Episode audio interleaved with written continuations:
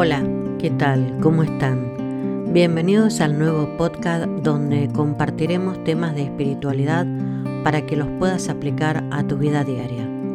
El tema de hoy es Tus pensamientos crean tu realidad. En el anterior podcast habíamos hablado de que debemos cambiar nuestro estado de conciencia, escuchar nuestros pensamientos y nuestras emociones, cuidar la información que dejamos entrar en nuestra mente y los valores que queremos para nosotros. Las preguntas que nos realizamos en el anterior audio eran ¿cuáles son nuestros pensamientos? ¿Cuáles son las emociones que nos dominan? ¿Cómo actuamos a diario? ¿Y qué cosas son importantes para nuestra vida? A raíz de este podcast me realizaron una pregunta muy interesante y me dijeron, ahora cómo podemos realizar este cambio que estás mencionando, este cambio de conciencia. Para poder dar este salto de conciencia, debemos ponernos en marcha principalmente observando nuestro interior. Y para ello voy a mencionar algunos tips que espero que los puedas poner en práctica y que te sirvan para empezar a comenzar a transitar este nuevo camino del cambio de conciencia. Esto es como cuando aplicamos la técnica del armario. En mi caso yo voy a aplicar la técnica de la cama con canapé. Y te preguntarás de qué se trata. Pues es muy sencilla. Este tipo de cama se mantiene cerrada por mucho tiempo y las personas que la tienen saben de qué hablo. Temporadas largas está sin abrir esa cama porque en realidad Estamos trabajando todo el día, estamos yendo y viniendo de un lado para el otro, y lo que menos pensamos es lo que hay debajo de la cama. Sabemos que están ahí las cosas, pero nos da igual, porque cuando nos vamos a dormir solo necesitamos la parte de arriba, el colchón, para descansar, hablar o jugar con nuestros hijos, depende de la situación. Siempre dejamos las cosas para más adelante, para cuando tengamos tiempo y ese tiempo nunca llega. Se guarda todo lo que no usamos. Lo que es de otra temporada lo ponemos en cajas, en bolsas grandes, pequeñas, todas están ahí. En algunos casos está bien dividido, bien guardado, clasificado, guardado con etiquetas para poder encontrarlo fácilmente. Pero Así cuando la abrimos a la cama podemos encontrar todo sin, sin ningún inconveniente. En otros casos tenemos el lado opuesto, en que guardamos todo en bolsas oscuras, sin etiquetar, en cajas, todo mezclado, que no sabemos qué hay dentro de cada una de ellas.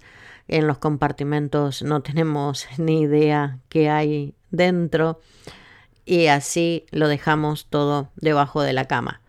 Cada vez que abrimos el canapé nos decimos mentalmente, bueno, la próxima vez que tenga tiempo lo voy a ordenar y lo voy a dejar bien acomodado y etiquetado. Pero pasa el tiempo y eso nunca sucede.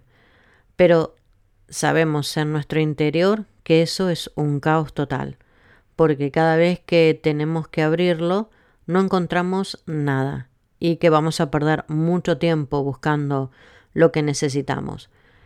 Pero, aunque somos conscientes de que las cosas están ahí, lo dejamos pasar. Y así estamos siempre haciendo lo mismo. Y preferimos dejarlo para más adelante y si hay algo que queremos utilizarlo, pues como no vamos a perder tiempo en buscarlo, utilizamos otra cosa en su lugar porque nos da mucha pereza abrir cada una de las bolsas, cajas y hacer la limpieza que sabemos que hay que realizar. Ahora vamos a transpolar esta técnica a las emociones que vivimos a diario. Intentamos no observar nada o casi ninguna de nuestras emociones que sentimos diariamente. Puede ser, en este caso puede ser por pereza, porque si lo hacemos podemos remontarnos a viejos tiempos, a viejas heridas, a temas que no tenemos ganas de tenerlos presentes nuevamente en nuestra cabeza. y lo dejamos como en el tema de la caja, debajo, ahí guardadito para que no nos moleste, porque no va a ser cosa de que empecemos a hurgar y a limpiar y que esto no salga bien y empecemos a sufrir nuevamente y recordar cosas del pasado que no tenemos ganas, que queden solamente ahí en el pasado. Así que de eso nada. Con los pensamientos y las emociones es exactamente lo mismo. Los tenemos todos guardados.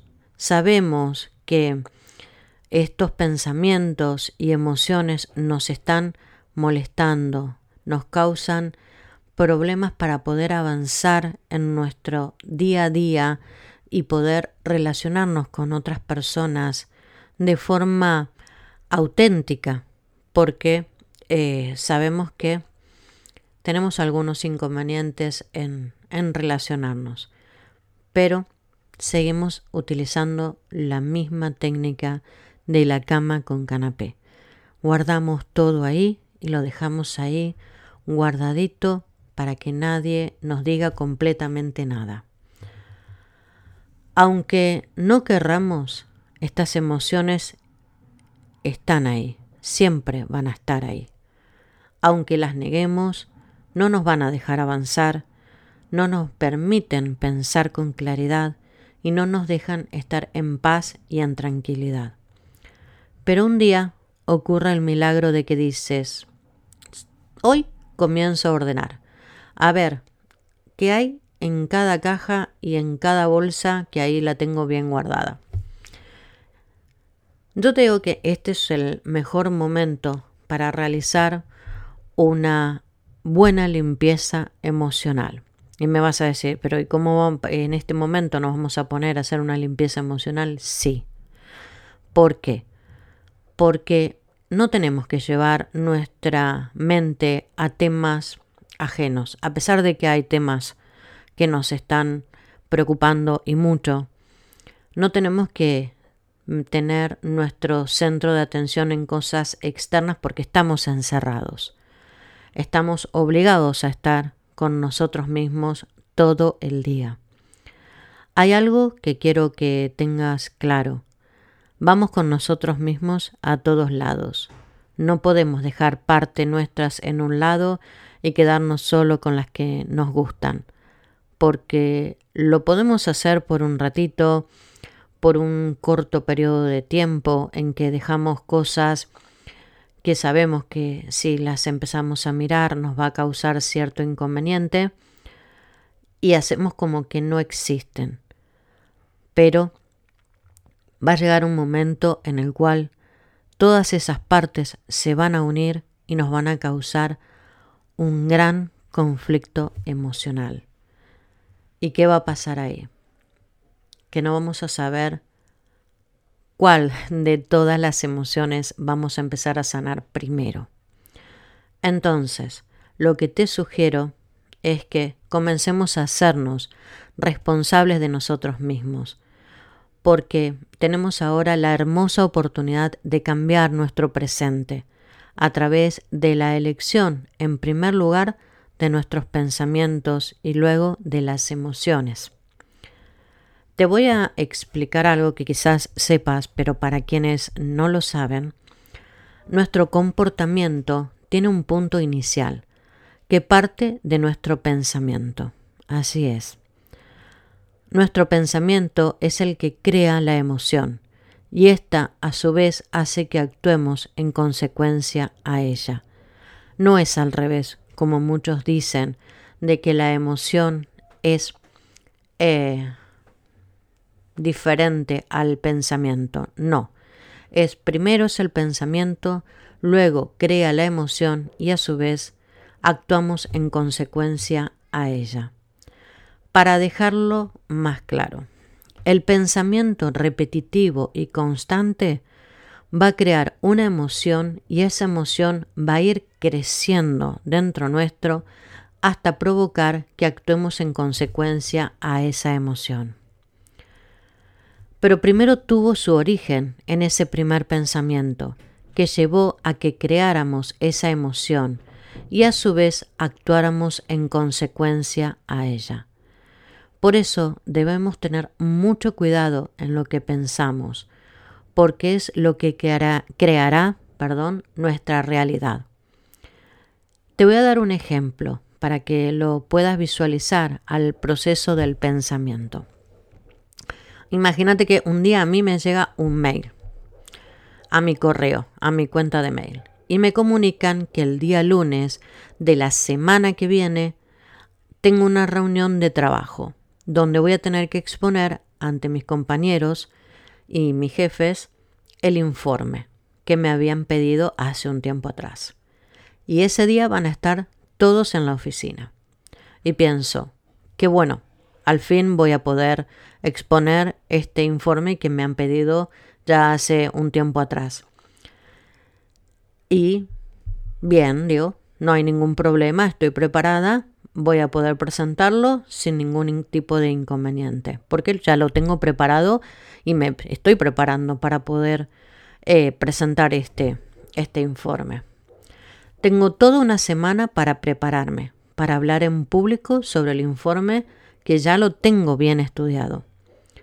Pero a mitad de semana comienza mi mente a crear un pensamiento que me dice, ese día te vas a poner muy nerviosa, no vas a poder hablar bien, te van a sudar las manos, te vas a poner a presentar todo mal, no vas a poder hablar bien porque los nervios te van a bloquear totalmente.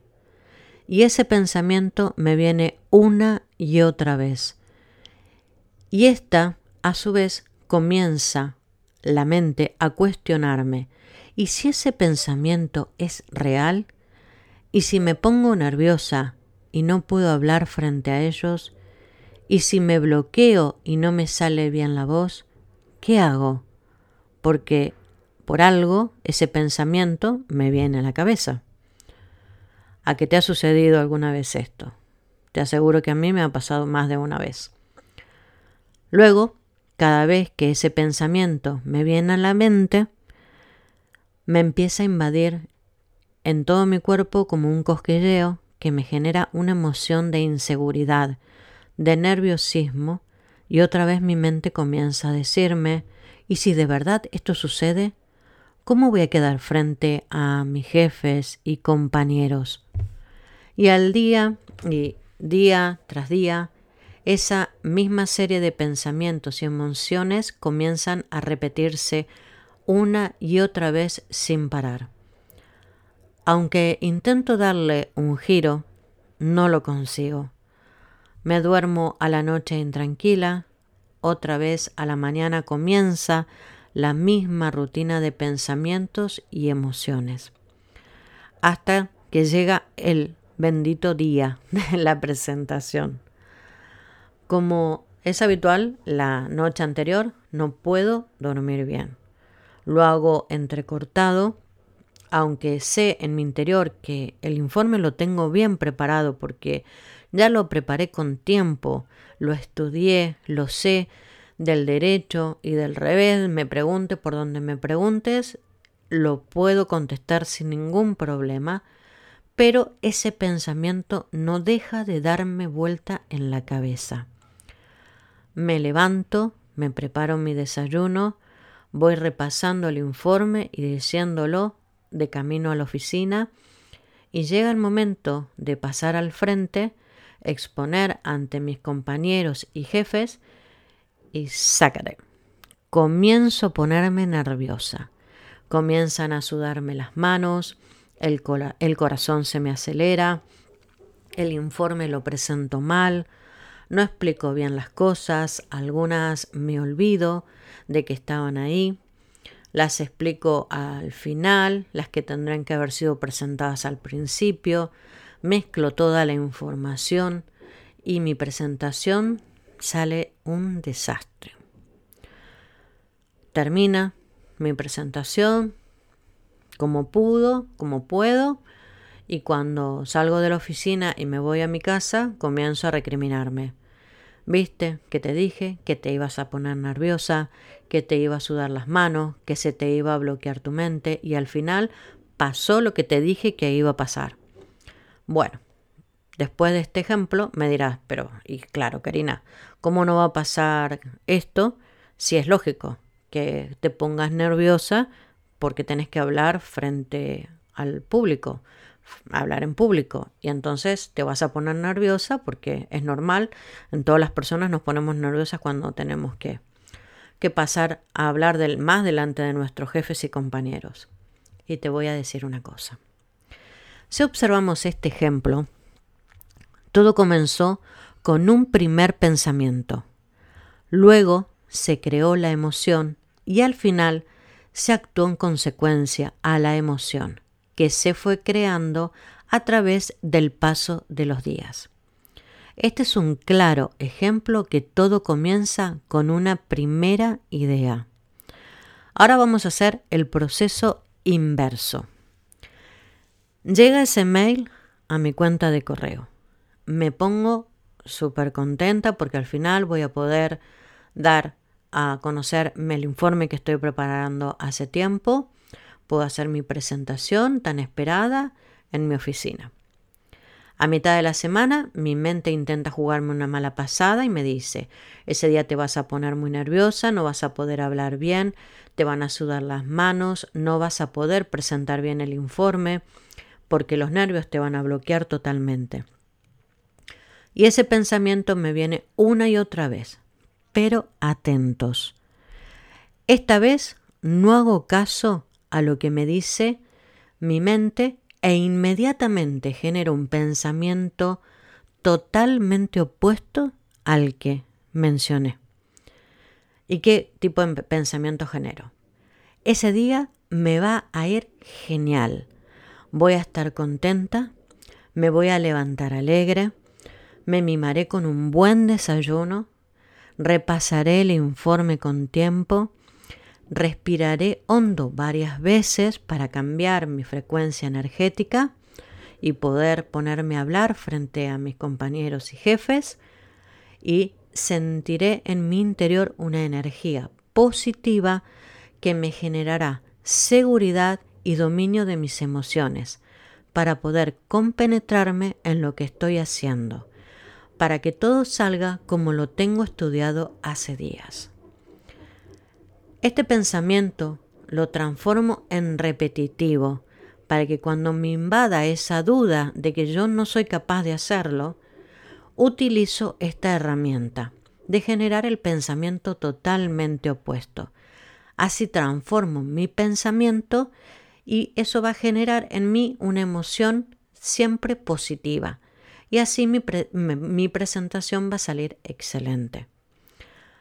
Me vas a decir, bueno, sí, así contándolo es fácil. Te puedo asegurar que si uno esta técnica la pone en marcha una vez que detectamos, te sale bien, porque lo he hecho en realidad. Por eso, te voy a recomendar que si querés comenzar a cambiar tus patrones de pensamiento, los escribas. Esta es la mejor manera de poder empezar a detectar cuáles son los pensamientos que nos están bloqueando para poder empezar este camino de tomar conciencia de los pensamientos y emociones que nos están bloqueando para nuestra evolución. Cogemos una hoja y un boli y hacemos un listado con los patrones de pensamiento que están trabando nuestro cambio, tu cambio de conciencia. Primero los escribimos uno tras otro. Todos los que creas que te están estorbando, que te incomodan, que sabes que te generan emociones bloqueantes. Luego realizas una clasificación de menos positivos a negativos. Y luego lo ponemos en orden de importancia. ¿Por qué? Porque no todos van a ser no van a tener la misma importancia. Algunos van a generar más bloqueo que otros. Entonces, lo que hacemos es hacer esa clasificación. Primero, de menos positivos a negativos. Y dentro de esa clasificación los volvemos a englobar en grupos de los que son más importantes a menos importantes. Y eso va a hacer que nuestra mente empiece a focalizarse en los centros en los cuales los pensamientos son más eh, bloqueantes que menos que otros que no nos bloquean tanto. Entonces, después que haces esta lista, sería interesante que cada vez que veas que tu comportamiento se bloquea con emociones negativas, te remontes a ese primer pensamiento, si lo podés lograr mentalmente, remontarte al primer pensamiento que empezó a generar esa conducta que te está bloqueando para avanzar, para ver dónde se generó y por qué se generó esa ese tipo de pensamiento. Así podés cambiar tu centro de energía, tu centro más poderoso.